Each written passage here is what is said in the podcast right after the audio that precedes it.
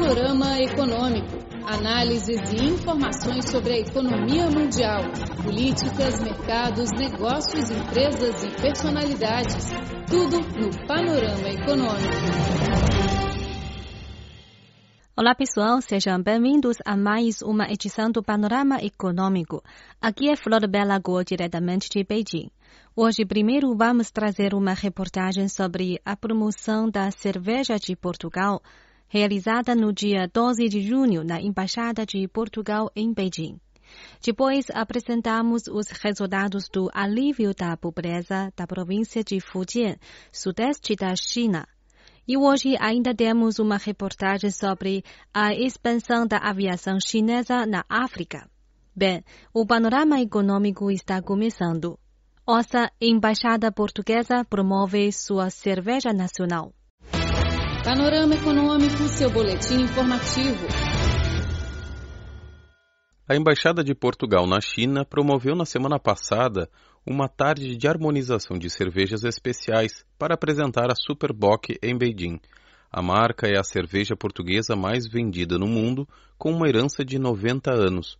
Essa iniciativa destaca a determinação da fabricante em aumentar seu ímpeto no desenvolvimento do crescente mercado da bebida na China. O evento exclusivo contou com a participação de convidados que incluem diretores de food and beverages, de hotéis, importadores de cerveja, distribuidores e jornalistas de gastronomia. Segundo o embaixador de Portugal na China, José Augusto Duarte, este é o terceiro evento de promoção econômica na embaixada em Beijing. O primeiro foi dedicado aos vinhos, o segundo aos artigos de luxo e agora à cerveja Superbock. A cerveja é um assunto muito mais sofisticado, muito mais exigente, muito mais requintado do que eu poderia pensar. E efetivamente ela compete com o vinho. Foi uma boa descoberta, foi um enriquecimento pessoal em termos de conhecimento e uh, tenho o maior gosto agora em convidá-los cá para apresentar também essas diferenças de palato, de qualidade, de gosto de acordo com o CEO do Superboc Group, Rui Lopes Ferreira, os mercados internacionais são parte integrante do negócio. Em 2017, aproximadamente um terço dos 306 milhões de litros da Superboc produzidos foram destinados aos mercados de exportação. A China continental continua a ser o maior destino. A cerveja Superboc é vendida na China desde 2009 Inicialmente disponível em hotéis e restaurantes selecionados, a marca expandiu gradualmente sua rede de distribuição e irradiou para os consumidores em geral. De acordo com Ferreira, atualmente a Superbox está sendo vendida em 5 mil pontos de venda, cobrindo cerca de 100 cidades em duas províncias, Zhejiang e Fujian, com um alcance de 200 milhões de pessoas. Nós iniciamos a nossa operação na China há 10 anos e os primeiros anos foram anos de aprendizagem, porque a China é um país uh, enorme, nós vimos, estamos a 10 mil quilómetros de distância e somos um país de 10 milhões de habitantes, a China é um país de 1,4 bilhões de habitantes. Portanto, foi muito um processo de aprendizagem, de entender o consumidor uh, local, o consumidor chinês, de entender os hábitos, os gostos, e desde aí tem crescido de forma significativa todos os anos. Durante o evento de harmonização na Embaixada de Portugal, os convidados desfrutaram de um intrigante festival de comida e cerveja, concebido por Tiago Brandão, cervejeiro do grupo Superboc, presidente da European Brewery Convention e membro do Conselho de Administração da Breweries of Europe. Brandão compartilhou dicas de como associar iguarias com diferentes tipos de cerveja da Superboc, de acordo com as suas características. Este é Panorama Econômico. Sou Flor Bela Guo, de Beijing. Vamos agora para uma pausa musical. E depois continuamos o panorama com a reportagem Realocação de pessoas e indústrias originais formam o modelo de alívio de pobreza no distrito de Fuding. Eixo vertical que atravessa a cidade conecta a antiga capital à moderna metrópole Passei na zona imperial contemplando o charme oriental. Tudo em Beijing. A região Fuding, da cidade de Ningde, província de Fujian, é a principal área de habitação dos Shes, uma das 55 minorias étnicas chinesas, sendo também uma importante origem do chá branco na Ásia. Mesmo desfrutando da boa condição natural e da tradição cultural original, a região se limitou por dificuldades, como topografia montanhosa complexa, terreno cultivável carente e habitações dispersas. Essas limitações fizeram a região permanecer na pobreza por longo prazo. Nas últimas décadas, foram executadas em Fudin as políticas de realocação de pessoas que viviam na montanha e de desenvolvimento de indústrias particulares e de turismo. Com isso, a população local começou a sair da pobreza e a levar uma vida relativamente confortável. Ouça a reportagem. A Vila Chixi, em Fudin, é uma área típica da etnia She no leste da província de Fujian. Ela administra três aldeias e 1.815 pessoas, nas quais 40% são da etnia She. Essa vila também ficou conhecida por ser a primeira vila na qual aplicou-se políticas de alívio da pobreza na China. Há 30 anos, a região era atrasada, afastada e pobre. Um total de 280 famílias vivia em 14 assentamentos separados, sem acesso a estradas e nem correios. Du Jiazhu, chefe da vila Chixi, contou que, em 1984, o Diário do Povo publicou na sua primeira página uma reportagem sobre a situação duríssima das aldeias de Fudin, chamando a atenção do Comitê Central do Partido Comunista da China. Isso deu início ao combate à pobreza em todo o país nas décadas posteriores. A Xiaxanxi é a aldeia mais afastada, fica a 7,5 quilômetros do centro da região. Em 1984, o então diretor de imprensa do distrito Fudin foi à aldeia por seis vezes para investigar suas condições. Em junho, seu artigo intitulado Aldeia Pobre aguarda políticas especiais para aliviar a pobreza e realizar a riqueza foi publicada no Diário do Povo, chamando grande atenção do Comitê Central do Partido e do Conselho de Estado. Em setembro do mesmo ano, o Comitê Central lançou o documento Aviso para ajudar as regiões pobres a mudar sua imagem o mais cedo possível, dando início ao combate à pobreza do país. O maior obstáculo de desenvolvimento local foi o fato das moradias serem dispersas. Huang Guolai, ex-chefe da vila Chixi, que participou da investigação inicial da pobreza, lembrou a condição de vida há 30 anos. Na aldeia, 22 famílias viviam separadamente, em seis lugares. As telhas de suas casas tinham rachaduras. Podia-se ver o céu dentro de casa. O chão era lama. As pessoas comiam arroz com batata doce e vegetais selvagens das montanhas. O único ingrediente era o sal.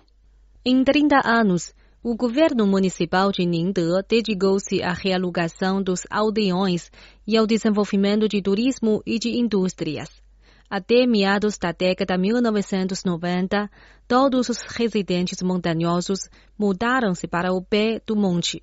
Após o século XX, o Monte Taimu começou a se tornar um ponto turístico popular, contribuindo para o alívio da pobreza. Du Jiazhu apresentou. Trabalhamos em 30 anos para o alívio da pobreza. Temos boas políticas de apoio do partido e, após práticas árduas, conseguimos desenvolver a indústria turística rural, principalmente criando um ponto turístico do Monte Taimu.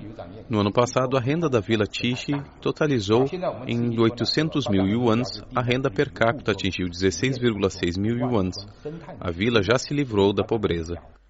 O principal produto agrícola do distrito Fudin é o chá branco, que traz aos residentes não só a fama internacional, mas também a esperança de prosperidade.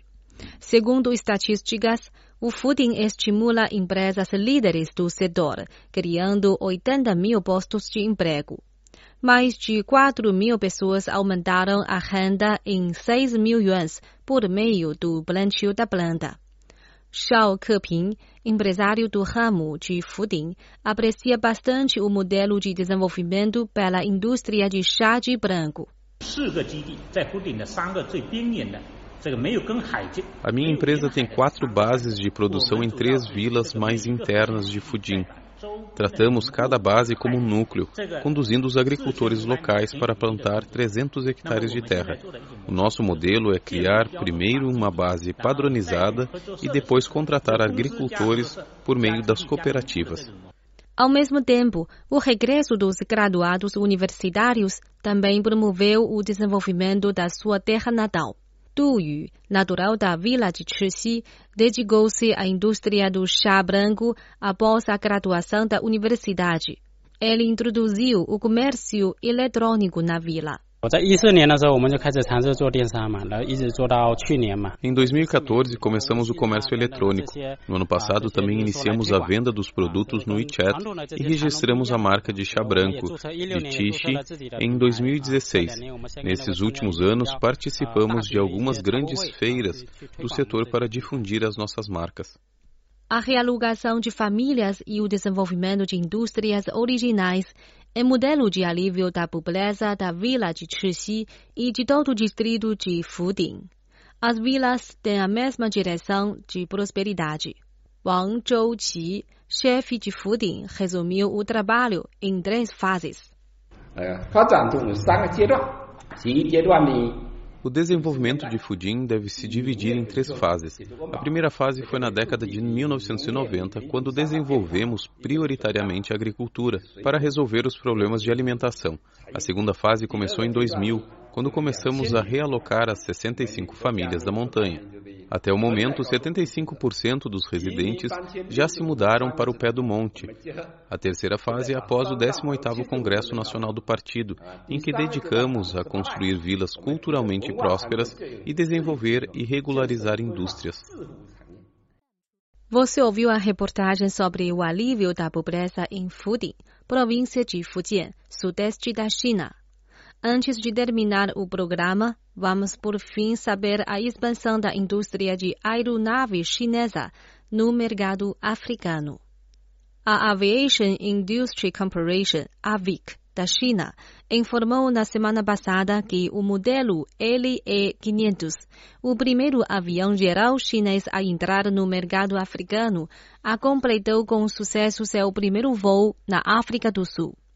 Segundo o gigante de aviação de propriedade estatal 2LE-500, habilitado de Pequena Águia 500 em chinês, conduziram com sucesso seus primeiros voos em uma escola de treinamento de pilotos no país africano.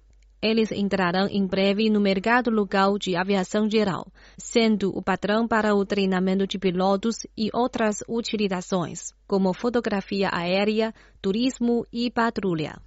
É a primeira vez que um modelo deste segmento desenvolvido pela China entra no mercado africano.